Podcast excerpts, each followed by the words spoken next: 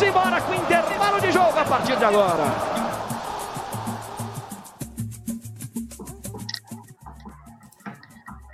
Oh, que saudade! Que bom estar tá de volta. Depois de duas semanas, o intervalo de jogo está de volta com a despedida da temporada 2020, entre aspas, né? Que ela vai se estender até 2021. Vamos dizer que hoje é a nossa despedida do ano. Depois desse período que ficamos sem podcast, sem as nossas lives, também devemos explicações. A gente estava postando nas nossas redes sociais, mas eu que vos falo tive a experiência da Covid-19, precisei ficar afastado temporariamente, então a gente decidiu também dar uma segurada e agora a gente volta com tudo, 100% recuperado, graças a Deus. Tá e bem. agora bastante de futebol aqui nesse último intervalo de jogo do ano. Comigo, Eduardo Vieira, diretamente da Austrália. Fala, Dudu. Tudo bem? Você tá bem mesmo, 100% já, recuperado? Zero bala, filho. venci. Graças a Deus. Graças a Deus, graças a Deus e cumpriu o seu isolamento, né? Tudo, tudo certinho. Então tá, tá tudo bem. Mas é, eu tava com saudade já, mais uma vez, um prazer estar com vocês. Fechar esse ano aí, dia 21 de dezembro, 21 edição, às 21 horas, falar sobre é, o título né, que a gente escolheu, que vem é 2021. Né? Muita coincidência o 21, então quer dizer que 2021 vai ser um ano maravilhoso, se Deus quiser e Ele quer. A gente falou isso em 2020 também, a gente nem esperava que vinha esse. Eu tenho até medo. Não esperava que vinha esse meteoro aí, mas é, a gente só nos resta ter esperança, PV. A gente só pode pedir que seja um ano é. de graça, de coisa boa, de vacina e de voltar a vida é, é, realmente ao normal, que cabe esse negócio de novo normal, que a gente volte àquele nosso normal mesmo, com as nossas aglomerações, com o nosso sambinho, nosso pagode, nossa família, com as torcidas no, no estádio, que foi o que a gente escolheu para a capa do, do, do, episódio, né? A torcida lotando o estádio, que é o que mais faz falta no futebol. E só com coisa boa, sem mais é, medo de perder pessoas queridas, entes queridos, que muita gente infelizmente perdeu, mas vamos que vamos, vamos falar de bola também, tem muito assunto, os alagoanos, né? Campeonato Brasileiro da Série B aí, faltando oito, oito rodadas só para acabar. Série A, Copa do Brasil, Libertadores. Vamos bater esse papo aí para fechar esse ano de 2020. Tchau, 2020. Acabou. É, vamos com calma nas projeções para 2021, que eu também, eu, eu, também tenho meu receio. Não, a palavra tem poder. A de 2019 para 20 não teve, mas essa tem, essa vai ter. Então você tem que falar, é o segredo, você tem que falar, tem que profetizar coisas boas que vão acontecer. Eu aprendi com minha com mãe. Certeza. Não, isso tá certo, isso eu concordo realmente, a gente tem que manter esse pensamento. E aí, PV? Deus ouça o Dudu, né? Cara, olha, dá até, dá até um receio, assim, você projetar, pedir algumas coisas para 2020. Ah, em primeiro lugar, saúde, e depois que as coisas retomem o, o caminho da normalidade, que é essa vacina. Aqui para Alagoas, a previsão é que seja iniciada a vacinação no, no, grupo de risco e nos profissionais de saúde a partir de fevereiro. Então, que a gente tem aí mais um mês e, e dez dias de, de luta para que comece essa vacinação e a gente possa, aos poucos, gradativamente, iniciar o ano acostumados a, ao que era antes, né? A como, a como era a nossa normalidade. Mas se Deus quiser, vai dar tudo certo. É, Estamos em temporada europeia, né? Finalizando finalizando 2020, mas com jogos logo após o Natal, dia 26, logo após o Réveillon. Então, intervalo de jogo no, no padrão europeu, exclusivamente nessa temporada. Esse, esse ano tá muito estranho esse olha, negócio. É, talvez seja assunto mais, talvez seja assunto mais para frente, mas é, essa é, para mim é uma oportunidade de equalizar aí a temporada do futebol brasileiro com a, a, temporada europeia. Não sei o que, é que vocês pensam disso, mas para frente a gente pode falar. Não, o Bruno já não gosta. Eu acho que seria interessante começar no meio do ano, encerrar no, no, no, nos três, quatro, cinco primeiros meses do outro ano, porque evita problemas de perder grandes jogadores no meio da temporada. Você, é, enfim, iguala, né, o calendário. Eu acho que seria interessante, mas é assunto para mais para frente, talvez. É, talvez, quem sabe. Mas esse ano eu ia falar que tá meio estranho, porque você chega assim, em dezembro, aquela. que você tem nada. E o que mais tem é jogo agora, né? Um atrás do outro. Vai ter jogo depois do Natal, vai ter jogo dia 2 de janeiro. Caraca, é um jogo atrás do outro. A gente tá acostumado com fim de ano esperando a copinha, tá ligado? Vem cá, cadê, cadê Henrique Pereira? Hein? Cadê Henrique Pereira? Rapaz, ele tava para chegar, né? Deu uma cadê atrasada. o Hugo Leão? Cadê o Hugo Leão? Ah, não, esse aí, hoje, tá completando mais uma primavera, tá? Não, na verdade, 30, né? Primaveras. No acumulado já chegou trintando. E aí, você sabe como é, né? Aniversário, bicho pau, é, sempre uma desculpa, né? O cara inventa alguma coisa. Ele poderia sair simplesmente falando: não, gente, ó, é meu aniversário e tal, é, vou comemorar. Bicho Pau, pra quem não sabe, noivou, então tá numa fase maravilhosa, apesar do ano. É aquele cara que tá numa fase diferenciada. Mas o cara chega pra gente e diz que vai ter uma videochamada na hora do podcast. Joga a culpa pra mãe. O cara jogou. Bicho Pau, Paulo. Qual o seu hoje? Eu, eu estaria ali para o 6 e o 7. Estaria entre o 3 e o 7 ali hoje. E um, Ele vai ficar muito puto, mano. Essa homenagem para o nosso querido. Acho que o 9 também. Eu acordei numa escala 1, bicho pau, e aí evoluí para 7. Beleza. Ai, meu Deus. Chamamos o Leão. Sensacional, que homenagem maravilhosa. Deixa aqui essa homenagem no intervalo de jogo. Para quem está ouvindo a gente pelo, pelas plataformas de podcast, tem que acessar o nosso canal do YouTube para ver a homenagem que Eduardo Vieira agora, que contou com uma ajuda do Marcel Leite mais cedo no grupo, ele proporcionou para a gente, para todos nós, uma escala bicho pau de humor, né? De como você está se sentindo no dia. Mas hoje Tem é várias... um programa especial. Tem várias o quê? Tem várias fases, né? Ali você escolhe. Ah, é até a fase super mesmo. As mais variadas possíveis. Aquela fase mais... sexta-feira, 5 da tarde, a gente tá naquela é. ali. Até mais 18, você tem ideia. O negócio foi pesado. Mas hoje é um programa especial também, em homenagem ao Bicho Pau, nosso querido companheiro, que hoje não vai estar, tá, não vai estar presente conosco, mas está comemorando aniversário. Então fica aqui a nossa homenagem também da equipe do intervalo de jogo. Bom, rapaziada, deixa eu abraçar o Júlio César Oliveira, que está com a gente já na live, já mandando mensagem. O Luke também, que está com a gente. O Luke já mandou o print do bicho pau aqui. Isso é maravilhoso. Sensacional.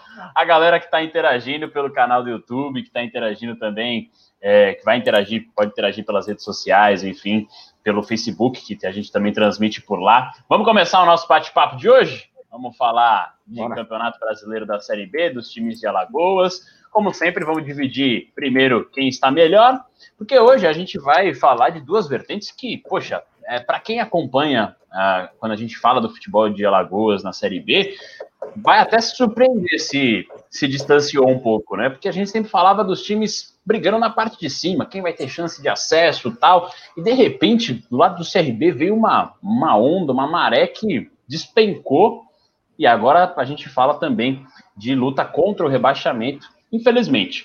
Mas vamos começar pela parte de cima da tabela, né? O CSA que hoje está a quatro pontos do G4 e vai para uma sequência de oito jogos, dois próximos dentro de casa e que são contra Vitória e Sampaio Correia. Mas ele vem de dois jogos fora e com um ponto somado só, que foi contra o Cruzeiro e contra a Juventude. E aí eu queria saber de vocês só uma avaliação, porque o que me chamou a atenção no jogo contra a Juventude foi a escalação que o Mozart coloca. E ele poupa jogadores do time principal para um confronto direto, o que chama a atenção de todo mundo pelo desgaste físico. Agora, se é pelo desgaste, não era melhor ter poupado contra o Cruzeiro e ter ido com uma força maior para esse jogo contra a Juventude, que seria um confronto direto, no momento que Henrique Pereira, a mão de Henrique Pereira aparece, agora sim ele aparece. As caras e bocas dele já chegou também, já chegaram também. E aí, rapaziada? Olha, rapaz, ele tá com áudio, tá com áudio bom. esse ano vai acabar. Tá vendo que 2021 vai ser maravilhoso? Que o áudio dele tá- Crystal tá, clear. É, Crystal Ah, Clear. aí sim. Bons presságios. Seja bem-vindo. Bons presságios, claro. Boa noite, gente. Desculpa o atraso. Bom, vamos já iniciar o, o nosso papo aqui, Henrique. Eu estava falando do CSA sobre esses jogos fora, né? Um ponto somado. Agora a sequência são de oito jogos. Eu vou começar com você, PV. Você que é um, um cara mais crítico, um cara que a gente já viu muita opinião aqui no- nos grupos do A WhatsApp. língua ferina. Isso. É. E aí, PV? Um ponto somado contra o Cruzeiro, que ficou aquele, aquela sensação de que dava para ter vencido, depois poupa contra o Juventude, um adversário direto. Tá na briga ainda, são quatro pontos. Ainda tá, matematicamente tem muita chance, mas esse planejamento não ficou um pouco estranho? É, cara, o Moza tem, tem algumas decisões que são bastante questionáveis. É, acho que já alguns jogos ele mostrou uma certa teimosia, né? Quando o Matheus não, não pôde jogar, ele. Pô, o Thiago Rodrigues foi titular até se lesionar, né? E foi contratado no início da temporada para ser o principal goleiro. Então, lá contra o América, aquele jogo no Rei Pelé, é, esses jogos de confronto direto são jogos assim, que se você não ganha, você não pode perder. Você não pode deixar que o seu adversário se distancie ou se aproxime de você. Então, contra o América, é, ele optou pelo Bruno Graça, e assim, o Graça é um goleiro que vem falhando sempre que tem uma oportunidade. É, quando todo mundo esperava que o Thiago, que já estava recuperado, já estava à disposição, fosse o titular. Então, ali no erro individual, o CSA perdeu o jogo, confronto direto. Aí você chega nesse jogo contra o Cruzeiro, o time estava até completo, fez um, um ótimo primeiro tempo, é, deixou o Cruzeiro bem recuado, mas na segunda etapa o Cruzeiro foi para o jogo, né? O Filipão adiantou as peças, começou a sufocar a saída de bola do CSA e de tanto pressionar uma hora a bola entrar, tanto que o Sobis foi lá, guardou e empatou. Mas o CSA conseguiu equiparar, teve a chance de fazer o segundo com o Vitor Paraíba, mas parou no Fábio. E aí um jogo de confronto direto, não perdeu, não ganhou, ficou lá os seus seis pontos, eu acho, de diferença do Cruzeiro, seis ou sete pontos, me corrijam aí se eu tiver errado, e foi para o jogo contra o Juventude com a expectativa de que o Paulo Sérgio ia retornar. E aí é que eu não entendo, cara, porque assim, se, se você vai poupar alguns jogadores, eu não pouparia nem contra o Cruzeiro.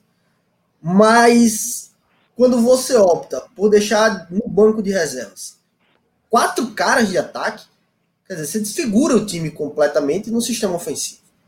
Você poupar dois e, por exemplo, traz o Paulo Sérgio de volta, poupa o Natson, poupa o Pimpão, mas entra com o Rony, mantém o Andrigo. Então você mescla ali o time que já se conhece muito bem e poupa duas peças, talvez no segundo tempo. Se o time estiver ganhando, tiver feito um resultado, você consegue dar uma equilibrada, mas não. A gente fica surpreso e aí ele volta com o Thiago Rodrigues no gol. Quer dizer, já meio que reconhecendo o erro contra o América, mas ofensivamente o time meio que segurado. Só que aí me chamou a atenção essa do Thiago, porque o CSA tomou novamente um gol nesse estilo de jogo de sair jogando é, goleiro, zagueiro, lateral, volante. E é um estilo de jogo que eu gosto, bem treinado, já mostrou aí que tem o seu resultado. Mas o Thiago mostrou uma certa dificuldade em sair jogando com os pés. Talvez por isso o, o Moza não, não tem essa unanimidade dele ser o, a, o principal jogador ali na ausência do Matheus, que está com Covid. Mas assim, para não ficar muito longo o comentário é, só de jogo em jogo, eram dois jogos fundamentais, um ele empatou, o outro ele perdeu. Ele tem dois jogos em casa agora. Contra o Vitória, ele já precisa, caso ele pense em subir, né? O CSA já precisa dar resposta e ganhar. Uma combinação de resultados aí coloca ele novamente né, firme na briga para entrar já numa, numa rodada posterior. Então não vejo como o fim do mundo. Mas são assim tomadas de decisões que você fica, poxa vida, era um momento, numa reta final de temporada, de poupar quatro de uma vez. E no segundo tempo ele teve que usar, né? Então o torcedor fica se lamentando por conta disso. A gente da imprensa é, meio que se questiona se não poderia ter sido diferente. Só que agora já foi. A tabela tá aí para o CSA brigar, para pontuar e correr atrás, não só disso, né?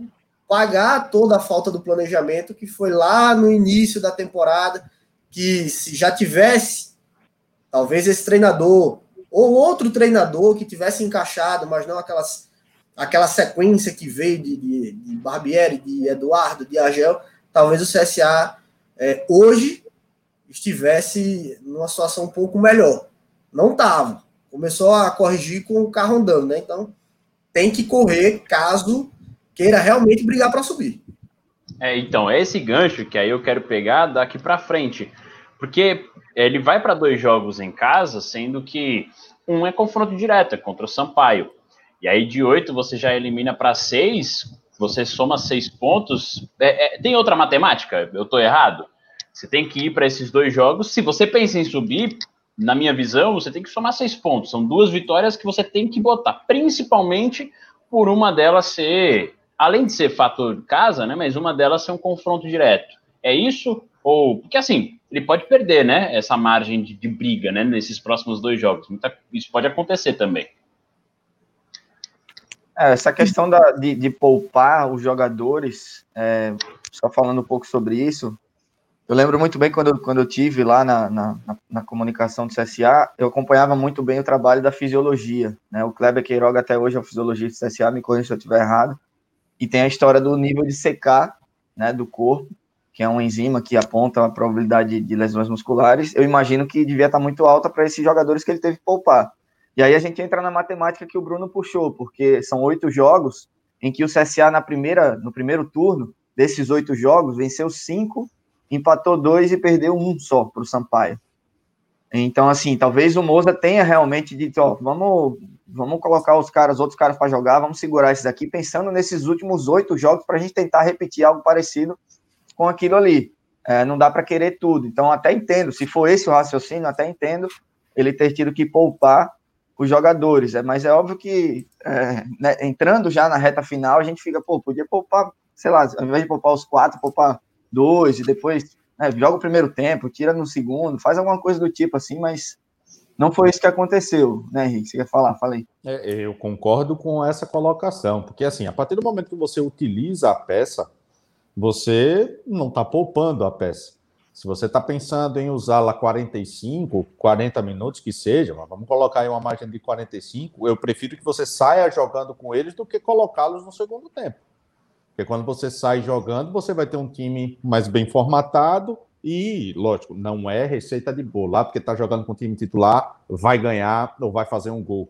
Mas eu entendo que você fica muito mais próximo de atingir o seu objetivo com um time que já se conhece, que já joga junto, que sabe jogar, do que o chamado time B ou as peças reservas desses que são considerados titulares. Então, para mim, era ter começado com esses caras e aí, numa circunstância mais favorável de jogo, até com o seu adversário um pouco mais cansado, já jogaram 45 minutos, você coloca as outras peças, que o comportamento do CSA do contra o Juventude foi ruim ofensivamente, mas você vê aquela organização que costumeiramente tem sido observada nos jogos sob o comando do Moza. Aí você se pensa, né? Você para para pensar. Se, pô, se tivesse começado com os caras que entraram no segundo tempo, talvez a história tivesse outra. Mas se eu fosse rico, minha vida também era outra. Então não vamos estar dependendo aqui do si. Não, isso é outra coisa. Quem entrou, é, Gabriel, que não chegou ainda, né, no CSA, a gente Mas já imaginava... Jogo jogou, jogou legal?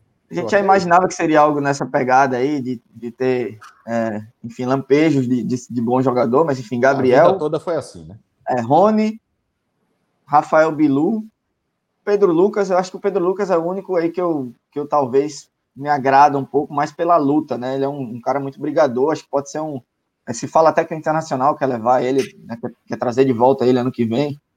É, eu acho que poderia ser um bom reserva para a temporada, para o início da temporada do ano que vem para o CSA, não sei. Mas, enfim, são quatro jogadores que não, não entregam aquilo que os titulares estão entregando. O PV fala muito do Paulo Sérgio, da, da falta que faz o Paulo Sérgio para o CSA. Quando o Paulo Sérgio não joga, o Paulo Sérgio veio na sequência de lesão muscular, Covid, aí volta meio capenga, é, aí tem que ser poupado.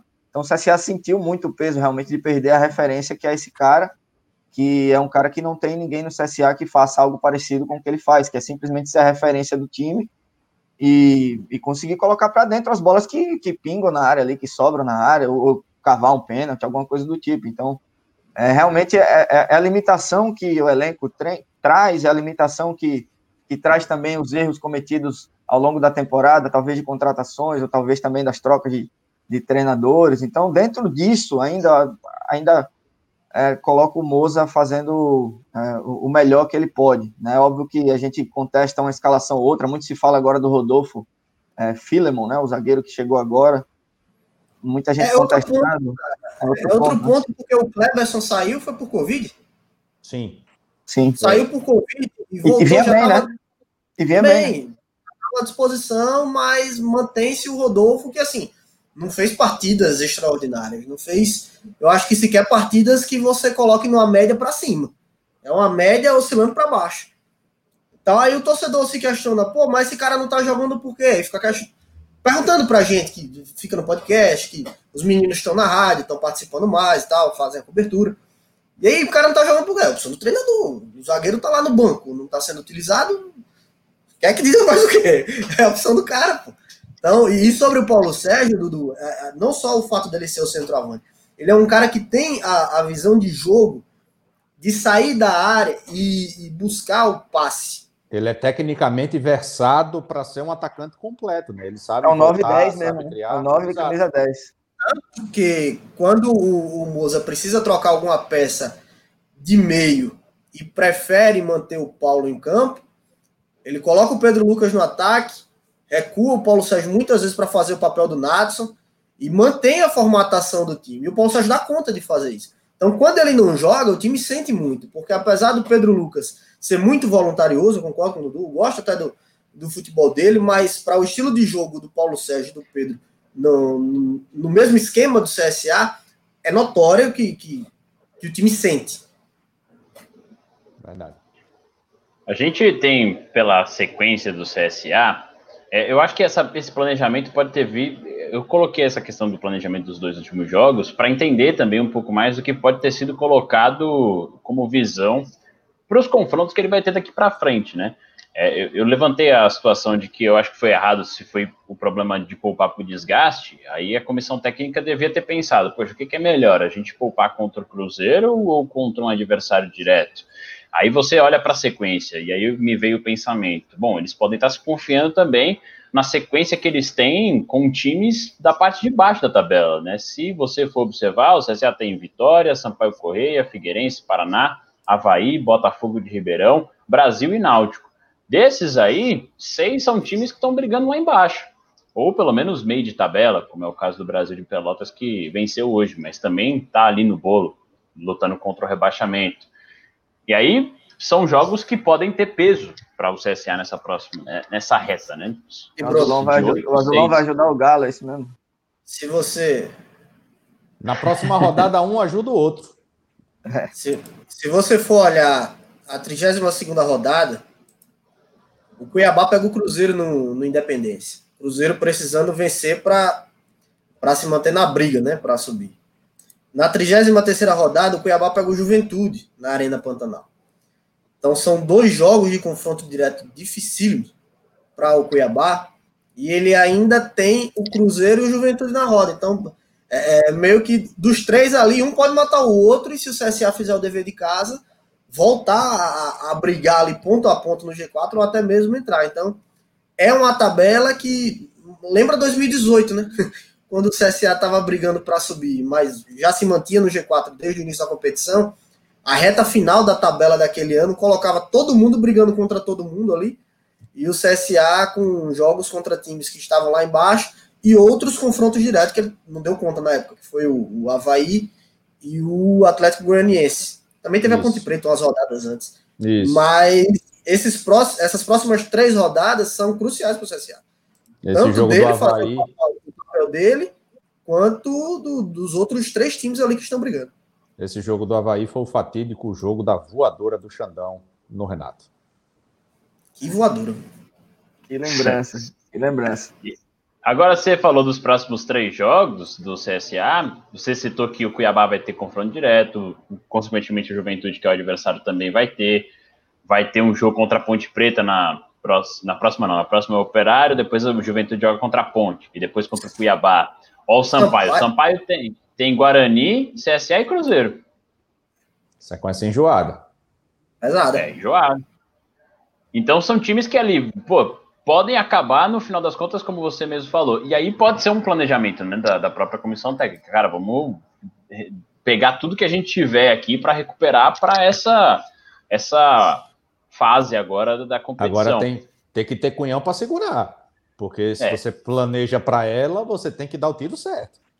Não pode vacilar. Você, é assim, eu sinceramente penso que hoje o CSA pensar né, é, ter esse sonho do acesso, ele é possível porque matematicamente é possível. É, mas eu, eu acho, continuo achando que é um discurso muito alto. Muito alto, por tudo que aconteceu no campeonato até agora. Por tudo que aconteceu até agora, Bruno. Assim, o Mas não dá para dizer o contrário. Mas não Oi? dá para dizer o contrário. Não dá para dizer, ah, não, não vamos, não vamos brigar para subir. Vamos não, só fazer acabei, acabei, acabei de dizer, a matemática, a matemática permite. E assim, se a matemática permite, o time está vindo numa sequência mais positiva do que negativa, por que não? Agora você chegar e dizer, é, é, é, tipo, dá para subir, vamos lutar para subir, é um discurso diferente do que a gente vai subir. Sabe? Dá para subir porque realmente dá. Agora dizer, não, vai subir, aí é um pouco mais difícil. Sabe? Ter esse otimismo todo, ter essa certeza. Entendeu? Sim. Sim, mas é, isso isso passa muito pelo elenco. A, a tabela proporciona a, a, a, possibilidade do CSA dar uma engrenada, mas passa muito pelo elenco porque ele tem, ele tem ficado sem peças chaves, por exemplo, o goleiro quando sai é uma dor de cabeça pro, pro estilo de jogo. Pois é. Porque os outros dois que entram têm dificuldade em jogar com os pés. Pode perceber, o Matheus ele não rifa a bola ele não rifa a bola, só se for um caso muito extremo, mas normalmente quando ele quando ele está sendo apertado pela marcação adversária, ele quebra a bola na diagonal no pé do lateral. Matheus, você continua Base, com essa né, maturidade, velho? com essa técnica, com esse muito pensamento, bom. é goleiro de seleção. Ah, o, muito bom. O São Paulo com certeza está observando ele, porque é exatamente o tipo de goleiro que gosta de São Paulo, né? O São Paulo levou o Everson lá para o Atlético por isso. O, então, o, o estilo de jogo do CSA passa pelo pé do Matheus. E ele tem dado o azar que o cara vira e mexe fica fora. Então isso é, termina ocasionando um problema do sistema defensivo. O estilo de jogo ofensivo do CSA passa pelo pé do Paulo Sérgio. E se o Natson ficar sem jogar, o CSA ainda consegue botar outro cara, o Andrigo. Tem ali o Pedro Júnior, tem o, tem o Gabriel agora, que ainda não, não disse a que veio, mas como o Henrique já lembrou, contra o Juventude teve alguns lampejos o próprio Rony, que dá para fazer aquela adaptação. Mas quando você olha o banco do CSA, não tem um cara que entra que decide. Não tem. Não tem um primeiro reserva. Quer dizer, pode até ser o Pedro Júnior, mas que no, no, no, depois que voltou de lesão, ele já não é o mesmo jogador. Não é aquele cara que era o titular, né? Perdeu a posição para o Rodrigo, mas que estava em destaque naquela ascensão assim que o Moza chegou. Então o, o problema CSA hoje, hoje não, né? Durante essa série B, é o elenco, principalmente de segunda opção. O Moza ele encontrou o time ideal. Ele encontrou o time ideal, mas aí ele não tem um banco à altura. Começou a utilizar o Alano, meu Deus do céu. Começou a utilizar o Bilu, também não, não engrena. E assim, quando Paraíba peças, também, né? Paraíba não vamos nem comentar aqui. Né? Então, quando ele consegue utilizar essas peças e faz um gol ou outro, normalmente o placar do jogo já tá, tá uns 2 a 0 é. Tá resolvido. Então são os caras que entram e naquela tendência da partida pro CSA conseguem encaixar também. Mas quando é jogo casca grossa, são jogadores que normalmente não conseguem entrar para decidir. Então isso pesa demais. É uma situação que eu acho que assim, daqui para frente, a resposta do CSA é, para a competição em si, se vai brigar mesmo, tá exatamente, passa exatamente pelos dois próximos jogos. A, a depender da, da sequência dos adversários, né? Mas eu acho que a resposta do CSA é exatamente a partir de agora nos jogos que ele vai ter em casa. Porque eu não vejo um cenário do CSA brigando, a gente está falando aqui, são oito rodadas, muito jogo ainda pela frente, muito ponto a ser disputado ainda, para muita equipe brigando. E, e todos esses pontos são essenciais. Sim. Todos esses pontos são essenciais. Então, assim, por mais que o CSA, vamos lá, parta do princípio, vamos partir do princípio que ele ganha esses dois jogos agora é, na sequência, a vitória de Sampaio. Mas se vacilar em qualquer um desses outros à frente, também a, a matemática vai começar a ficar mais difícil, a conta vai começar a não ficar simples do jeito que era, entendeu? Então, assim, chegou-se num momento onde vacilar não é mais possível. Se quer subir, tem que encaixar e ter a segurança. Desses oito, tem que ganhar pelo menos seis, na minha visão, e empatar um, se dá o luxo de perder apenas uma partida. Tem uma projeção do, do Globo Esporte é, que se vencer, se vencer o que se, se fizer o que fez no primeiro turno, chega aos 63 pontos. 62 pontos. Né? E aí a gente sabe que a média histórica está sempre aí, entre perto de 60 ali, ao redor dessa, dessas, dessa pontuação.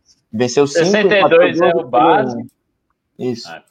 62 é a base, 64 tá dentro. Dificilmente, quase nunca nos últimos anos, 64 estava fora. Então, é essa ano, margem esse mesmo. Ano, é, esse ano é bem possível que se nivele por baixo, né? Inclusive, a, a margem de corte para salvação, para evitar descenso. Acredito que seja menos É. de 45. É, aproveitando isso, acho que a gente fecha o assunto Ah, do CSA bem. só para fechar mesmo, de fato, é, dentro do, do- de todo o contexto, é, se o CSA não só. É óbvio que os- as últimas oito rodadas vão dizer muita coisa. Sei lá, do jeito que é o futebol brasileiro alagoano, se o CSA perde três, quatro seguidas, é capaz de já pedir a cabeça do, do Moza, do jeito que as coisas são. Mas no resumo, eu já estou achando é, que foi um ano positivo para o CSA, por estar brigando ali na parte de cima da tabela, com todos os erros que foram cometidos, do Argel, é, enfim, de tudo que a gente sabe que acontece, O ano foi salvo. o ano foi salvo. Eu acredito que sim, óbvio que vai depender muito das últimas oito pa- partidas, o que é que vai acontecer, mas até aqui o ano foi salvo, acredito. Eu não diria, não classificaria como positivo. Classificaria como ufa, né? Ufa. É, não, o ano foi salvo nesse sentido. Porque no começo, no começo a gente estava achando que o CSA corria risco de ser rebaixado. Sim, claramente. No futebol, aquele futebol que apresentava desde o início do ano até o Moza chegar, o futebol não tinha perdido. E curiosamente, né, ele não mudou muitas peças. Contratou o Matheus, o Kleberson e o Paulo Sérgio. Eu, eu Depois, acho que o ano do CSA foi exatamente isso, né? A direção tem aquele 1%zinho né, de, de crédito no, na escolha do cara ali, né? Na hora do, do, do desespero. Trouxe o Pastana, o Pastana bancou o Moza, e aí o crédito é todo do treinador, né? Por incrível que Dividido pareça. Pastani e treinador. É, é o que salvou o ano do CSA e, consequentemente, o planejamento para a temporada seguinte, porque chegou a, a, a margem de permanência. O que Coisa salvou que o o ano CRB do não conseguiu. CSA, o que salvou o ano do CSA foi uma aposta megamente cagada, porque quem imaginar que o Moza ia entregar o que está entregando. Não, Só por isso que eu acho que assim. é, Então, aí é que tá. O crédito, o crédito quem ban- tem que ser dado ao Pastana. Quem bancou foi ele. Sim. não, não só o Pastana, vamos ser justos. A, a diretoria, o presidente Rafael Tenório também, porque pela pressão que a torcida fez, inclusive nós da imprensa, questionando, pô, um momento de crise pesado, vai trazer o, o O cara que estava estagiário. auxiliando a comissão do, do Coritiba, ainda não teve uma grande chance assim, vou, vai ficar ele aí e vamos embora. Então, na, Mas só vamos, por ter, sejamos só por justos, ter assinado, na hora mesmo, da só por ter, crítica e na hora do, do elogio também. Só por ter assinado mesmo, só por ser o homem da caneta, porque trazer o Agel de volta, para mim já é menos, menos 50 pontos. Pelo Moza aí eu dou uns, uns 20, 30, mas pelo Agel menos 50, então saindo negativo. É, bem, realmente, essa temporada a gente vai fazer ainda a retrospectiva no final lá, porque agora essa- essa temporada ela vai avançar, né? A gente tá fazendo encerramento de 2020 agora, mas a gente vai discutir temporada 2020 ainda em janeiro. Mas aproveitando esse gancho que a gente estava falando da base de permanência, salvar a temporada, quem está lutando para ter a temporada salva é o CRB agora, porque a gente falava há poucas rodadas, inclusive, que era um time que estava ali sempre do meio da tabela para cima e às vezes flertando com o G4. E aí veio o Ramon e o Ramonismo, eu vou te contar, viu? Eu sou daqueles caras que eu falo de permanência, Eu, independente de, de, de resultado, acho que tem que dar continuidade, mas o Ramon testou esse meu conceito, viu? Porque eu olhava o, o time do, do CRB. O jogo Mal. do Paraná, deixar o Diego Torres no banco, alguém comentou, não lembro qual de vocês jogou no, no nosso grupo ali do WhatsApp, falou, o Ramon tá querendo ser demitido. Você Opa, jogar em tá. casa contra o Paraná e colocar três volantes, deixando o principal armador do time no banco, é você pedir para perder. Pedir para. Na, boa, assim, eu acredito que o lance, o lance do Ramon serve de crítica, inclusive, para a gente, enquanto cronista, para tem que parar um pouco com esse negócio de dinismo, ramonismo, guardiolismo, é, pombagirismo, essas coisas, tem que, tem que parar. Tem que é parar. Isso não, é sério, pô, tem que parar porque cria-se cria um estigma, cria-se uma expectativa muito grande. E, e, esse lance desse ramonismo foi um surto coletivo, porra. Um surto coletivo. Pô, Ele véio. fez um, trabalho de larga. O que foi? Ah, boa, isso é muito ridículo. A imprensa cria esses termos, isso é não, muito ridículo. Não, então, né? Mas, mas eu, eu, eu, não, eu, eu, eu, nunca levei a sério, não, essas coisas. Eu acho não, então, é por, por isso. Por os caras falam isso nacional, em rede nacional e vai pegando. É, por isso que eu fiz esse meia-culpa puxando pro lado da gente mesmo. Tem que parar com isso, velho. O, o, que o Ramon fez no início do trabalho do Vasco foi bacana, mas vai lembrar que ele deixou o time em franca, é, é em franca ladeira descendente, né? Ele não estava subindo ladeira, ele estava descendo ladeira. Ele saiu antes de colocar o Vasco. O Vasco se, se, é, é, se meteu nessa situação de brigar contra a Z4 já após Ramon. Mas o encaminhamento, infelizmente, foi dele, de uma largada muito boa para um término péssimo. E ele chega para o CRB com aquilo que a gente falava, essa brincadeira do ramonismo, né? Para a gente só lembrando do bom, esquecendo do ruim. E quando o ruim apareceu aqui também, a gente teve a certeza de que isso era um surto, porque o time evoluiu de maneira absurda. O CRB tinha uma formatação, um jeito de trabalhar, um cabo que fez ali, fez acolá e etc e tal, e o time deixou de jogar bola. O Diego Torres, que era o melhor jogador do time, deixou de jogar bola. Que porra foi essa? A gente sabe. É, foi o que chamou a atenção nesse trabalho mesmo, porque o, o, o trabalho, o, o CRB estava montado, o esquema de jogo estava montado. E aí o que eu fiquei achando estranho eram testes que nunca tinham sido feitos. Três zagueiros, tudo bem, você tem seu estilo, mas você não pode desorganizar uma equipe assim e, poxa, sete rodadas sem vencer num momento tão decisivo. O CRB precisava de, de pouquíssimos pontos para a permanência nessas sete rodadas. O CRB um estacionou. O Elton Marconde. Tá CRB estacionou nos 34 pontos, Bruno, há sete rodadas. Então. Foram sete jogos sem vencer, velho. Você tem noção do que é isso? Não tem defesa. E jogando né? mal, pô. Agora eu vou mais Perdendo além. Paraná, eu, velho. Vou mais, eu vou mais além. É, entra ano, sai ano, e o CRB é a mesma coisa. E a gente sabe onde está o problema, né? O problema está na gerência do clube. É, o presidente do clube, o presidente Marcos Barbosa, está no, no, CRB há 10 anos. O CRB não sai disso, o CRB não evoluiu. O CRB briga pelo Alagoano e só. Na Série B tem lampejos, tem bons momentos, mas nunca brigou pelo acesso diretamente. Um ano ou outro, parte de cima ali, sétima, oitava, nona colocação, é, mas nunca, nunca brigou pelo acesso.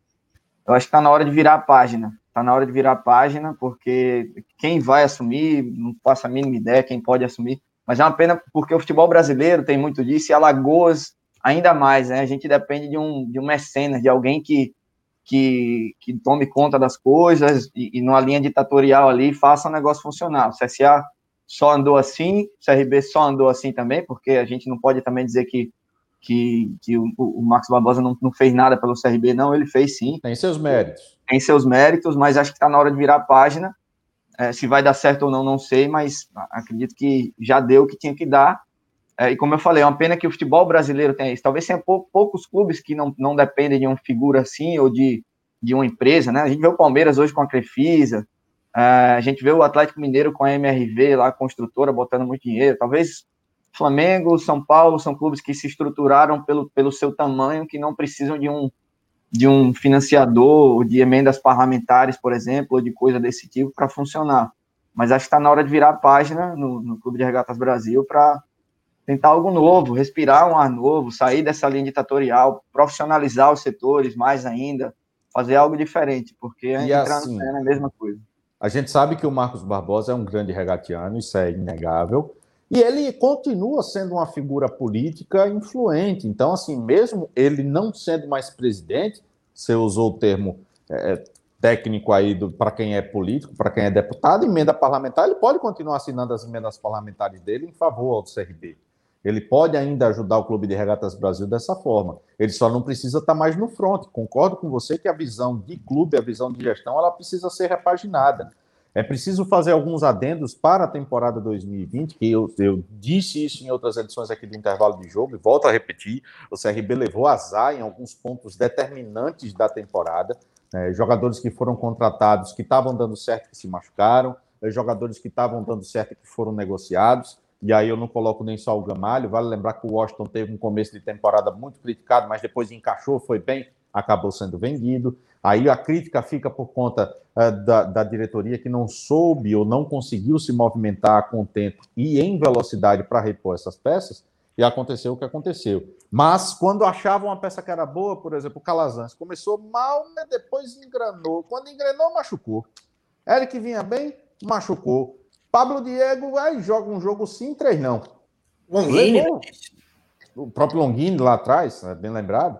Então, assim, levou essa falta de sorte em alguns momentos chave da, da temporada, é, mas isso, por mais que tenha sido um fator azar, somado a temporadas frustradas em anos passados, o torcedor já está saturado, o torcedor já está de cabeça quente, o torcedor ele não quer mais promessa, o torcedor ele quer realidade, ele quer acontecer. Até porque não adianta você chegar, como muitos anos o CRB fazia, se escorar no discurso de que a Série B é um teto, de que a Série B é um limite, quando o CSA fez o que fez. Né? Com o um mínimo de organização, chegou uma Série A de Campeonato Brasileiro. E aí o torcedor fica, tudo aquilo que foi vendido para ele nos últimos anos caiu por terra. Então, porra, se os caras não chegaram, por que, a gente não vai conseguir chegar também? E aí é você ter é, é objetivo, você ter aspira, é, aspiração você ter sorte, né? Mas você ter planejamento, que para esse ano ficou visível que o CRB teve pela metade, mais uma vez. E eu não sei se vocês sentem, aproveitando que está falando de planejamento, você falou da saturação da torcida.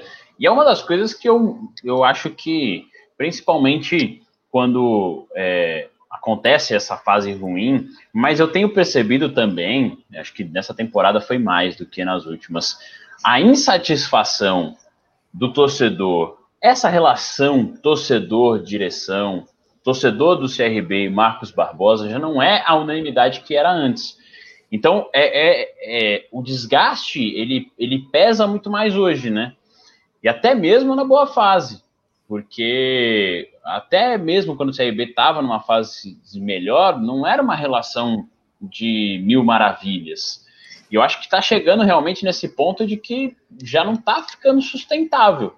Eu, eu, pelo menos, não observo mais uma, vamos lá, uma reconciliação, vamos dizer assim, entre essa parte da torcida que já chutou o balde, que já não quer mais continuidade dele na frente do CRB, é, pelo menos não como presidente, né? Mas a gente sabe que nos bastidores ele é importante também. Mas eu sinto que já não, não vejo outro caminho, assim, sabe? Agora, é lógico que para a mudança acontecer, para é, outra coisa que aí eu levanto também, que o CRB precisa ter, é, é, um representante, né? Mais nomes, é, torcedores aparecendo, conselheiros aparecendo, sabe? Para essa discussão se ampliar um pouco mais e, e as alternativas aparecerem, né? Me parece muito que hoje o CRB não tem um rumo se não for com o Marcos Barbosa, porque ele aparece. E é pior, quanto mais, quanto mais tempo vai passando, pior vai ficando. Porque... É a zona de conforto, né, velho? É, e a zona de conforto, e você vai afastando as pessoas que poderiam fazer alguma coisa. Né? A gente tem um, um, um dos nossos companheiros de, de pouco tempo atrás, Tainan, Tainan Canário foi, chegou a ser eleito o conselheiro do CRB. Não vou dizer que Tainan seria presidente do CRB, mas é um dos, dos caras que tinha uma mente é, nova e se afastou do clube. O Fred Pinheiro, que é parceiro nosso também, que comandava a Associação CRB Assimizu, se afastou do CRB, ele se diz não regateando mais, de quantos tantos outros. não chama nem mais CRB de CRB. É, não, sei, não chama mais, né? Mas quanto tantos outros se afastaram, porque, pô, vou chegar aqui, os caras não dão espaço a essa ditadura aí. Quem chega para fazer um negócio diferente corre risco de, de qualquer outra coisa. Ah, então afasta muita gente. Quanto mais passa o tempo, mais vai, vai ficando difícil. Por isso que eu acho que já é hora de virar a página. Provavelmente a transição vai ser muito difícil também, a não ser que chegue alguém revolucionário que consiga realmente profissionalizar a coisa e trazer pessoas muito competentes para fazer um negócio diferente, mas a transição também vai ser difícil, mas acho que já deu. A resenha do, dos áudios e aquela resenha da, de, de, ser fanfarrão é boa na vitória, mas é terrível na derrota e, e o ônus é bem pior. Né, de quando, quando o CRB agora tá mal, quantos, quantos áudios, né? Do boa noite, minha gente, não sei quem, sei que. né, aquele áudiozinho que na vitória é maravilhoso, os caras mandam para todo mundo, mas na derrota ninguém um quer Um abraço para você e para toda a sua família. É. E agora o CRB se encontra nessa situação de precisar, é, nessa sequência agora, final de oito jogos, também somar pontos contra adversários difíceis. A sequência do CRB não é uma sequência fácil, mas vem agora com a estreia do Roberto Fernandes, que veio para essa transição é, à frente do, do CRB, para dar um respiro. Pelo menos agora com a vitória diante do Botafogo, conseguiu aliviar, mas vai ter pela frente agora o América, são dois jogos fora. América, Havaí, Confiança depois em casa, Guarani em casa, Operário fora, Figueirense em casa, Ponte fora e Cuiabá em casa. Tem jogos que são confrontos. Tem um jogo direto só, na verdade, que é contra o Figueirense, mais à frente. Olha, olha a situação, vai, vai poder ajudar o CSA em quase todos os jogos. Havaí, Guarani, Ponte, Todo mundo ali, mais alguém? Juventude vai pegar. Mas são jogos difíceis, cara. Mas Total, esse é o outro é. lado. É uma sequência complicada. Não, Sim. Juventude não tá, não, não pega não, o CRB. Não. Só, não são jogos. Não são América vai para nem ponte.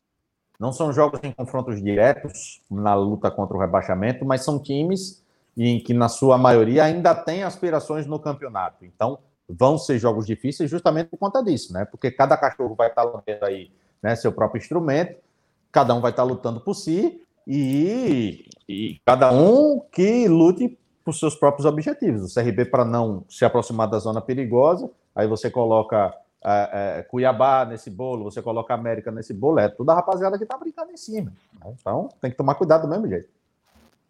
Vocês veem gás? Vocês acreditam que o CRB vai lutar até o final contra o rebaixamento? Consegue, com um time é, com agora a chegada do Roberto Fernandes, ter uma tranquilidade maior nessa reta final?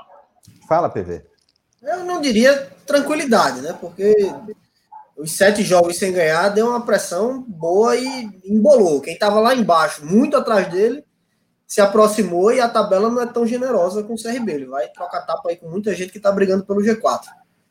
Mas eu acho que o perfil do Roberto dá, o, dá essa injeção de, de ânimo que o, o CRB estava prezando. O Roberto é um cara que, vai, que já começou e deve continuar fazendo simples.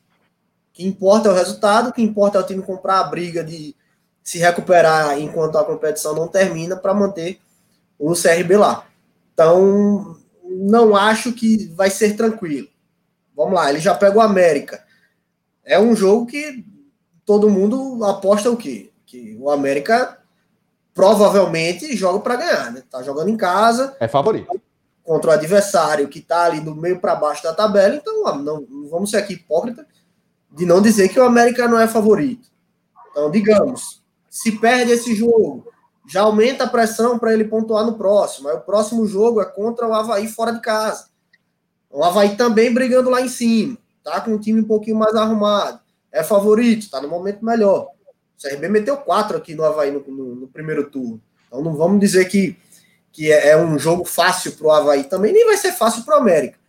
Mas não vejo a situação do CRB tão tranquila assim. O que pode amenizar é porque os times que estão abaixo dele são piores. piores são piores. O time do CRB é como o Bruno estava falando, a questão do Ramon. O Cabo saiu do CRB com o time pronto. E aí, quando a gente analisa as falhas da diretoria do CRB, o CRB embolsou mais de 4 milhões na Copa do Brasil. Então, esperava-se que é, é, a injeção dessa grana no time fosse com reforço de peso. Fosse com um jogador que chegar para zagueiro mesmo, pô, tinha que trazer zagueiro. Trazer um zagueiro para ser titular para ontem, para elevar esse sistema defensivo que vira e mexe, toma gol de bobeira. Atacante, o Léo Gamalho dá, dava indícios de que faria uma excelente temporada e a qualquer momento poderia sair desde janeiro. E o CRB em nenhum momento teve um, um centroavante à altura de repor a, a saída do Léo Gamalho. Muito pelo contrário. Quando o cara saiu. Só achou o Lucão agora, pô. Foi, pô. Então, só achou um substituto que a galera bota fé há algumas semanas. Então, quando eu olho para a diretoria do CRB, e aí, analisando no, no, cenário geral, a, a, ambição de lutar por algo maior, eu acho que peca nisso. Peca principalmente pela campanha que teve na Copa do Brasil. Porque qual é o pensamento do torcedor? Ah, pô, tá avançando de fase na Copa do Brasil e tá entrando dinheiro de premiação. Então, subentende-se que o time vai reverter essa grana. Provavelmente para pagar é, bicho para os jogadores, para a comissão Daí técnica. você tira a metade, viu? O problema é mas, esse. Mas também para investir no próprio time, para dar um recado para a torcida: olha, nós vamos brigar por algo esse ano. Pode ser que ele não suba, ok, ninguém pode garantir nada aqui, ninguém pode afirmar que vai subir. Mas a, o gesto da diretoria seria ó, aqui, ó, chegou o centroavante, chegou um zagueiro, chegou um, um, meio-campista aqui para brigar também por posição. E vamos rezar para acabar com essa zica de lesão, porque não dá para tirar é, é, o, o fator lesão do CRB. O Henrique já apontou todas as principais peças que saíram lesionadas. Mas era um recado claro. E isso não aconteceu. Vai acontecer agora, perdeu o cabo. No, treinador, a gente sabe como é difícil para engrenar. E chegou-se nessa situação que o CRB se desenhava até sete rodadas atrás, numa competição fácil de permanência. Talvez se nesses sete jogos ele tivesse vencido uns três, ele também estaria nesse bolo de times que brigam por, pelo G4, que estão ali também querendo beliscar uma vaguinha, mas não tá. Então, junta todo esse conjunto da obra aí, o torcedor fica pau da vida. O torcedor fica pau da vida, como o Henrique falou. É, é, o, o, discurso dos, da diretoria do CRB e aí do presidente, do Marcos Barbosa, toda a vida foi de valorizar a Série B, corretíssimo, porque é a Série B que paga, é a Série B que, que lhe dá um recado para dezembro você ter a, a, a, a, ciência, de, a consciência de que vai ter uns 6 ou 5 milhões ali em caixa para montar um time. A garantia é essa. E por fora você vai é, organizando patrocinadores, sócio torcedor, bilheteria de estádio quando não tinha pandemia, enfim, algumas dessas ações. E quando você tem um, um CSA que chegou no ano e subiu, o torcedor fica, pô, cara, dá para subir. Vamos organizar que dá. E a gente fica, infelizmente, vendo tomadas de decisões erradas no CRB e atritos desnecessários do presidente com técnicos e às vezes jogadores. Inclusive, o Roberto Fernandes, quem não se lembra, em 2018 saiu de um jeito conturbado, tanto que não se apostava no retorno dele agora, apesar dele ser um dos nomes favoritos do torcedor. Né? Pelo menos era o que se comentava nos bastidores. Entre ele e o Argel, que eram os nomes mais cotados para assumir agora após a. Por eliminação, acho, né? Qual que eu tenho menos treta? Não, pior que é... não, porque o Argel não tem treta, não. Foi, não, foi exato, outra... foi, foi justamente por isso. E aí eu confesso que eu me surpreendi quando vi o Roberto contratado. Foi, é, comemorei, porque não queremos ver o CRB em situação ruim e sabemos do potencial que tem o Roberto Fernandes justamente para esse tipo de contexto. Né? Mas é, o PV foi, foi muito feliz. Vez, ele deixou Oi? o time com mais de 56% de aproveitamento. Foi, pô. Ele, cara, quando ele saiu, foi um, um um ato clássico dessa gestão do CRB. Saiu tretado com a diretoria. Como bem, foi o Dado também. Lembra do Dado Cavalcante? Sim, também Dado Cavalcante. Também foi Ativado no Bahia hoje. É, o, o, Roberto ele é esse perfil mesmo que o Henrique falou, né? O perfil motivador, tem um pouco de lisca doido também ali, porque chama a responsabilidade, é meio boleirão, É, então é aquele cara para dar. Um, a gente já viu nesse último jogo que, é, que venceu por 1 a 0 um time mais pilhado, né? Até pelo, pelo, pelo contexto, o cara chega, movimenta, vamos lá, não sei o que, os caras entram. Vamos ver se vai conseguir manter esse, esse nível psicológico lá em cima, né? De sangue no olho também. Ele tem, ele tem capacidade para isso, é o perfil dele. Então é o que precisa fazer agora, a esperança do CRB é essa. Só para completar esse comentário da gestão, acho que em lugar nenhum no mundo é saudável uma pessoa permanecer no comando por 10 anos. Tem que haver mudança, tem que haver é, a reciclagem, a troca, a atualização. É, a, a não ser que você seja, a não ser que você seja Angela Merkel. A chanceler da Alemanha. Eu acho aquela mulher fantástica enquanto gestor. Mas aí essa é a nota de corte para mim. Mas nem ela, nem ela. É você viu, você viu o, o, o Murica lá no, no, Uruguai? Era maravilhoso também. Ele falou: não, vou sair porque eu preciso dar espaço para alguém com mentes novas. É assim que tem que se pensar. Agora, é, quando você tem uma situação dessa, e aí eu entendo o torcedor ficar puto da vida, mas eu acho que o, o ódio do, do, jeito que é exposto na, nas redes sociais, quando a gente abre a página do clube lá, é, meu amigo, você fica, pô, calma aí, pessoal. Mas isso expõe uma situação seguinte: em todo lugar do mundo, você precisa ter, é, se não uma oposição, você precisa ter um conselho que dê uma, uma opinião, que, que seja crítico. Não precisa ser uma oposição de boicote, não, porque isso não é saudável em canto nenhum. Mas você precisa ter uma crítica. Você precisa ter uma cobrança ali e precisa ter liderança que se mostre disponível para levantar a mão e falar aqui, ó, ei, nessa eleição eu quero. Sou conselheiro, eu posso. Eu tenho aqui é, é, tudo legalizado dentro do estatuto do clube e eu quero me candidatar, eu tenho um projeto. E a gente não vê isso. Falta. Falta uma situação dessa, elaborada, com mais tempo, que a gente vê, por exemplo, a eleição do CRB é o quê? No final do ano agora? O mandato é, acaba no final do ano. É, é, então, final, do, final do ano, quando? Semana que vem? Porque o ano acabou já. Falta. Se eu não me engano, é, é a primeira quinzena é... de janeiro, né? É, então, é em janeiro. A eleição é, tá marcada. Eu não lembro que data agora especificamente, mas é em janeiro. A primeira quinzena de janeiro, se não me falha a memória, que acaba o mandato. É. Mas sabe... o estatuto já foi mudado de novo, mais uma vez? Não. Não. O que eu quero falar é o seguinte: você tem a eleição agora, a gente ainda não ouviu falar de nenhuma chapa assim do CRB de oposição, é. de oposição, de renovação. A gente não, não escuta um projeto, porque chegar agora e apresentar um projeto é até uma surpresa. Eu acho que essas coisas elas precisam ser trabalhadas tipo em janeiro do começo do ano.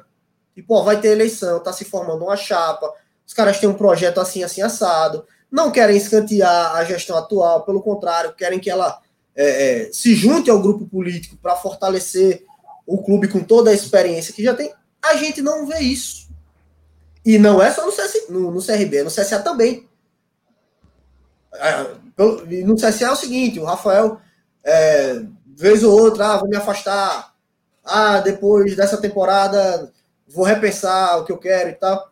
E assim, se ele sair, a gente também não, não tem no CSA um, um nome de uma chapa, de um projeto que se coloque também à disposição. Então a minha crítica é essa: não adianta destilar ódio nas redes sociais, xingar o cara, xingar a família do cara. Não, pô, tá errado isso. Cobre, mas cobre de maneira consciente, busque lideranças que possam também apresentar um projeto para ter essa renovação do CRB. O CRB é presidido há 10 anos pela mesma pessoa, isso não é legal, não é saudável. IPV. Só para completar, um exemplo: é, a gestão que organizou o Flamengo tinha grana em caixa e não acertava em contratações, não conseguia ter um, um, uma temporada vitoriosa. Teve uma da Copa do Brasil em 2013, ou foi 14, não lembro. Acho que foi 13. Mudou-se a direção, manteve-se lá o, o, o, estilo, o formato que o Flamengo é gerido. E essa nova gestão ganhou tudo, praticamente tudo, né? Bateu na trave no Mundial. Então, isso mostra como é saudável, como é bom você ter renovações, ter novos ciclos de ideias, ter novas pessoas que apresentem novos projetos. Então, pô, dá certo em todos os lugares do mundo. O nosso futebol não vai dar? Pois é. E assim, vale lembrar que foi-se o tempo em que CSA e CRB dependiam dessas mãos salvadoras de pessoas terceiras. O Dudu usou o termo correto, que é o tal do mecenas, que é o cara que chega, injeta dinheiro e meio que se torna dono do clube. O CSA precisou ser salvo dessa forma assim pelo Rafael em 16, mas hoje, acredito eu, pelo patamar que alcançou, pelo que tem-se hoje, o CSA é autossuficiente, assim como o CRB é autossuficiente. Os dois clubes têm centro de treinamentos, né? O CSA é, é, tem um terreno para a construção de um novo, o CRB já tem um consolidado, o CRB hoje tem nome forte no mercado para conseguir angariar patrocinadores, tem um nome com credibilidade junto a empresários para se montar times. Então, o torcedor ele não pode ter essa ilusão, ah, porque se o Rafael sair, porque se o Marcos Barbosa sair, quem é que vai assumir? O clube vai quebrar? Não, o clube não vai quebrar. Só fazer uma volta por alto, Henrique. O, ambos os times têm 5, 6, 7 milhões de Série B, Aí tem mais 3, 4 milhões de Copa do Brasil. Se avançar, vai mais. Copa do Aí Nordeste. Tem mais, tem mais Copa do Nordeste, sei lá, 1, 2 milhões. Tem mais 4, 5 milhões de patrocínio. Se juntar tudo, né, o bolo do patrocínio. Tem as emendas parlamentares que sempre Sim. acontecem, independente de quem esteja no comando. Patrocínios de no governo, fim, prefeitura. No fim, eu acho que deve rodar ali em torno de uns 20 milhões no ano para montar. Não dá para montar um negócio interessante, não dá para gerenciar um, uma coisa. E lembrando que existem ainda dívidas, né? Pequenas dívidas, ou até algumas até meio grandes perto da situação de, de que acontece, em bobeira de jogador que sai é, sem, sem ter os seus direitos pagos, mas enfim, tem dívidas ainda a pagar, mas não é como, é, como eram há tempos atrás, graças aí ao mérito né, que tem Rafael, graças ao, ao Marcos Barbosa também, que organizou nesse sentido a casa, pelo menos a gente não vê falar muito nesse problema financeiro do CRB, também a gente cobra muito que também não há uma, uma como é que eu posso dizer, uma transparência nessa questão da prestação de contas, isso pode ser um problema lá na frente, mas torçamos para que não. Mas sim, eu concordo plenamente com você, tem perna, tem perna para andar sozinho, é só vir alguém com capacidade e, e, e uma mente nova aí para com ideias novas para gerir. Para tocar, exato. Pra tocar. Bom, vamos fechar assunto campeonato da Série B, os times de Alagoas e projetar rapidamente aqui, a gente já passou até do, do nosso tempo, mas só para dar uma pincelada, porque a gente está no final de, de, ano e as coisas já vão caminhando também na Série A, por exemplo. São Paulo, Flamengo e Atlético, são esses três que brigam? Fernando Diniz, campeão da porra toda, já digo Quem logo. Quem diria, hein? Quem diria? Ah, Quem não, diria? eu diria, eu diria, eu diria, pode olhar aí, vai, vai lá atrás. Essa eu vou bater no, vou bater, vou, vou, vou me promover aqui. Você fala o seguinte, você pega. Episódio 10, 11 do, do intervalo de jogo ali, que eu falava, do, eu defendia o Diniz. Não, brincadeira, eu não, eu não ia dizer, eu não, eu não diria que o Diniz seria campeão brasileiro, mas eu defendia sempre que eu achava legal o Raí, a diretoria de São Paulo, bancar o cara. E tô achando muito legal ele estar tá lá em cima, porque é, tudo que a gente quer ver no futebol, é essa questão de você segurar o treinador, dar tempo para ele, segurar Quando ele a tem competência. Quando ele tem Quando competência. Ele competência. E a gente sabe que a linha é muito tênue, né? Em, em saber que se você está segurando, está fazendo certo, ou se você está sendo insistente demais. No caso do Diniz, a gente estava vendo que estava dando certo. Então, o que ele está fazendo no São Paulo é, é louvável, mesmo com todas as eliminações. Ele conseguiu mesmo agora. Mesmo sendo São Paulo. E mesmo sendo São Paulo, né? Quem está falando. É, é, louvável demais, então é, acho que tem muita força para chegar. O, o, Flamengo ali tá, tá querendo dar uma, uma cutucada, tem um jogo a menos e tá com 48 pontos, pode, pode encostar agora é, do lado do São Paulo, mas para mim, São Paulo tem tudo para conquistar esse título. O Atlético vacilou com aquela, aquela, aquele período lá do Covid da comissão técnica, né? O São Paulo ele ficou quase 15 dias, mais de 20, 15 dias, quase 20, sem poder treinar a equipe, só dando instruções.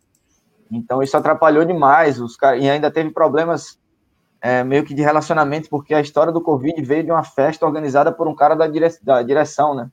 O cara promoveu a aglomeração lá e deu merda. Então, mexeu com todo o ambiente ali. O Palmeiras cresceu tarde demais. Eu vi a entrevista do Gabriel Menino. Não, a gente vai brigar pelo título. Mas, pô, o Palmeiras tem 41 pontos. Me corrija se eu estiver errado. Deixa eu abrir aqui a tabela. O Palmeiras tem 41. São Paulo tem 53. Pode alcançar? Pode, mas tá, tá muito longe longo. pra caramba. Mas é o time que está jogando futebol é, é, de, de, encher os olhos, né? O Grêmio, depois de toda aquela situação do, da Libertadores, não sei se tem mais força. O Inter É o Lá Inter vem o Abelão. Cheio É, de paixão. então, acho que é isso mesmo que você falou, Bruno. São Paulo, Atlético e Flamengo. Mas São Paulo com toda a pompa ali de que vai levar, que merece mais. É, mas aí a gente tem que olhar também que tem Copa do Brasil. Vamos lá. Se a gente elencar nesse- esses três para o Campeonato Brasileiro, a gente vai ter Grêmio e São Paulo, semifinal essa semana, quarta-feira, e Palmeiras e América Mineiro em Copa do Brasil. E aí, essa briga? Mudou E alguma leva. coisa do último, do último programa? Vocês lembram que a gente comentou só sobre isso? Vocês acham que mudou alguma coisa o cenário? Não. Eu São mantenho. Paulo, São Paulo e Palmeiras na final, São Paulo campeão. Então mudou para o Grêmio, talvez, né? A eliminação para o Santos na, na Libertadores foi, foi muito ruim para o Grêmio, né? Pesou muito na forma que aconteceu. É, mas eu não sei não, viu? É, é, o Grêmio é, Copeiro, né? ter- é, é copeiro, é um time chato também. Time enjoado de, de, de lidar nessas situações. É porque é praticamente a única coisa que o Grêmio vai brigar ainda esse ano. É. E, e o Campeonato Brasileiro é a única coisa que o Flamengo ainda vai brigar esse ano. Então, para mim, tá, tá aberta a situação. O São Paulo, apesar de estar jogando muito bem, o Flamengo tem um elenco muito qualificado, não, não dá para bancar, falta muito. Tem jogo pra caramba, cara. Tem 26 jogos, faltam 12 aí. Então não dá para cravar nada não na Série A. Eu coloco aí o, o São Paulo e o Flamengo brigando ponto a ponto. E a Copa do Brasil, eu acho que dá Palmeiras. Eu acho que ainda vamos ter. Mantenho a Sim. opinião de que, de que a final deve ser paulista. Acho que o Palmeiras não deve ter muita dificuldade para passar pelo América. E o time tem se apresentado de uma maneira muito consistente. No, no brasileiro, cadê? Deixa eu abrir a tabela aqui. O Palmeiras está em sexto, Sexto. com 41 pontos, está 12 pontos atrás do São Paulo. É, não acho também que vá conseguir tirar essa distância toda nessa fase. Mas briga na frente da Libertadores também e nessa Copa do Brasil. Teremos bons duelos de mata-mata, mas eu acho que a final na Copa do Brasil é paulista e que o título fica entre São Paulo e Flamengo na Série A. E Libertadores, hein? Nós temos lá a surpresa do Santos na semi e uma semifinal que vou te contar, viu? River e Palmeiras pegando fogo. O, o Cuca tirando, tirando o suco do suco, né? Do, do Santos, porque tá no limite, né? Não tem, não tem esse elenco todo, não tem grandes jogadores, mas o Marinho tá jogando muita bola, o Lucas Veríssimo jogando muita bola, aí tem Soteudo, aí tem João Paulo, não, não tem João Paulo, tem o, o moleque lá que entrou, o John, o Sandri, o menino com 17 anos jogando muita bola contra o Grêmio. É, é aquele campeonato na força do ódio, né? A gente pode dizer assim que o, o Cuca tá conseguindo fazer o time jogar, mas o Palmeiras eu acho que vem mais forte aí também para para Liberta. Agora isso tudo também pode atrapalhar, no fim das contas, ou, ou vai ser alguma coisa muito legal, ou, ou os caras tropeçam numa, tropeçam na outra e podem não ganhar porra nenhuma. O pro- O problema é esse, né? Mas por incrível que pareça, com toda essa com toda essa dificuldade do ano, tem sido uma temporada interessante de acompanhar, com todo essa esse problema aí da pandemia, tem sido interessante ainda assim, né? River campeão. Hum, na lata. E aí, PV? Não, eu vou fazer um bolão da Mega da Virada com ele aí. né? Tá prevendo o futuro.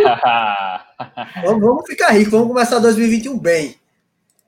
Cara, esse River dá gosto de ver, é um padrão de, de jogo muito interessante há muitos anos. Só que esse Palmeiras também tá embalado, não dá pra cravar muita coisa, não, velho. É, Essa aqui é a minha Pra torcida. não ficar. Aí você. Corintiano ferrenho. Não, mas eu sou corintiano e estou torcendo para o Fernando Diniz. Eu Acho que ele, enquanto profissional, merece as conquistas que estão por vir aí, se ele conseguir emplacar, mesmo sendo São Paulo. Mas eu gosto, eu gosto, eu estou falando de torcida porque gosto de ver o River jogar. É pra torcida por torcida, eu tô torcendo pelo Santos. muito bem, eu também estou torcendo pelo Santos. Ou pelo É, River. Mas acho dois. que não vai, não. Eu acho, eu acho que vai ser. Ah, Acho que vai ficar entre River e Palmeiras. Quem ganhar essa semifinal aí tem, boa chance de ser campeão. Mas Libertadores a gente só vai ver agora em 2021. O Boca ainda joga Aí. contra o Racing, né, na quarta-feira, né, na quarta, pelas quartas, né? Copa Perdeu do o primeiro Brasil já é agora, essa semana, né? Isso, é a Copa do Brasil essa semana. Então, em 2021, voltaremos a falar de mais sobre Libertadores, porque ainda é a temporada 2020, mas estamos encerrando o nosso intervalo de jogo, o último desse ano, e que a gente espera que no ano que vem a gente possa fazer ainda mais edições, vir com mais novidades, agradecendo a todo mundo que embarcou nessa ideia com a gente do intervalo de jogo voltando em 2020. Se teve uma coisa boa nesse ano, foi o retorno do intervalo de jogo, sem dúvida alguma. E para a gente encerrar, olha ele aí, rapaz! Muito Ele feliz tá com a nossa homenagem. Então, mas assim, é, o que ele tá fazendo ali, a cara dele, não é nenhuma das. Das É escalas aí. É uma É uma décima. nova. um Ele lançou uma nova. Lançou uma nova. Ai, Senhor Deus. Parabéns, Leão, mais uma vez. Parabéns, bicho pau. O cara ameaçou processar todo mundo. Processa nada. Ele tem mais dívida com a gente do Não que é? qualquer outra coisa. Vai vendo. Olha, o nosso intervalo de jogo, especialmente em homenagem ao Bicho Pau, completando 30 anos. E agradecendo a todos vocês, já quero aproveitar esse momento para agradecer ao Bicho Pau, ao Dudu, ao Henrique, ao PV, por essa experiência de 2020 aqui no intervalo de jogo, muito boa. A gente encerra o nosso podcast esse ano, mas em 2021 a gente dá continuidade e vamos ficar acompanhando muito mais sobre o futebol alagoano e brasileiro e mundial. Sim, cara, fale, você falou aí pro, pro, pro pessoal que nos assiste aí como é que foi seu tratamento, a experiência lá do negócio do ozônio e tal, se se curou legal. Ah, para com isso. É o meu pai, ele tá louco pra falando. É, O horário, o horário permite? Para com isso. Deixa quieto, deixa quieto. Cara querendo terminar numa um alto astral, tá ligado? 2020, eu terminar bem, aí eu vou xingar o colega, não tá certo, não tá certo. Henrique Pereira, aproveitando que você se manifestou, meu querido, feliz 2021 pra você, viu? Para todos nós, irmão, um grande abraço para você, para o Dudu, para o PV, para o Bicho Pau, para todo mundo que nos acompanha. Ótimas festas para todos. Curtam com responsabilidade, tá certo? Não queiram brincar com o vírus a ponto de estarem aí com ozônio sendo aplicado, essência de café, cloroquina e outras coisas. Não queiram. Tava faltando essa risada em 2020, tava faltando isso. Não queiram, curtam com responsabilidade. O Bruno sabe bem disso. Um abraço. Meu Deus, alguém controla esse rapaz aí. 2021 vai chegar primeiro aí na Austrália, né? Ai, meu Deus. Tá, porra. Já estou em clima de férias aqui. né? Vamos viajar já esse fim de semana. Réveillon também. Então, um abraço. Foi um prazer estar com vocês esse ano, inventar essa história aí. Trazer de volta né, o nosso intervalo de jogo. E vamos que vamos. Ano que vem tem mais. Vamos fechar a temporada, né? 2021. É ano que aí. vem, a partir das primeiras semanas de janeiro, a gente volta com novidades e, e coisas boas aí pra galera. Boas férias, boas festas, Feliz Natal, Feliz Ano Novo pra todo mundo. Vem vacina, vem vacina. Já recuperado, PV? Como é, rapaz? Já recuperado agora? Ah, eu não tive Covid, não. Quem recuperou foi você. Se cuida, se cuida. Meu Deus. Ah, vamos lá, né? Encerrando aí mais, mais uma temporada de intervalo de jogo, o retorno. Acho que é a terceira, terceira versão, né? Já foi de faculdade, já foi de rádio. E agora de podcast. Podcast. Será que nos aguarda pro futuro agora? Quarta versão, vamos ver. E será, né? Mas TV Que por essa assinatura nos espera. será? Amém. Essa quarta versão já venha com vacina, viu, meus amigos? Porque, pelo amor de Deus, aqui em Alagoas a situação tá crítica, tá piorando. As festas, provavelmente espero, né, que cada um esteja em sua residência, com sua família na boa, sem aglomerar e que a gente possa virar o ano, se Deus quiser, com notícias Amém. melhores de vacina. Mas vamos lá, né? Vamos alto astral, vamos finalizar o ano para cima com pensamento positivo, que pensamento positivo atrai energia positiva. É isso aí, valeu PV, valeu Henrique, valeu Dudu, Bicho Pau e a todo mundo que interagiu com a gente nesse ano.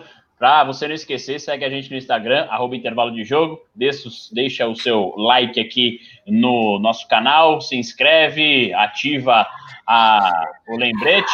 E agora, hashtag partiu 2021, vem vacina! Valeu, galera! Esse foi mais um intervalo de jogo.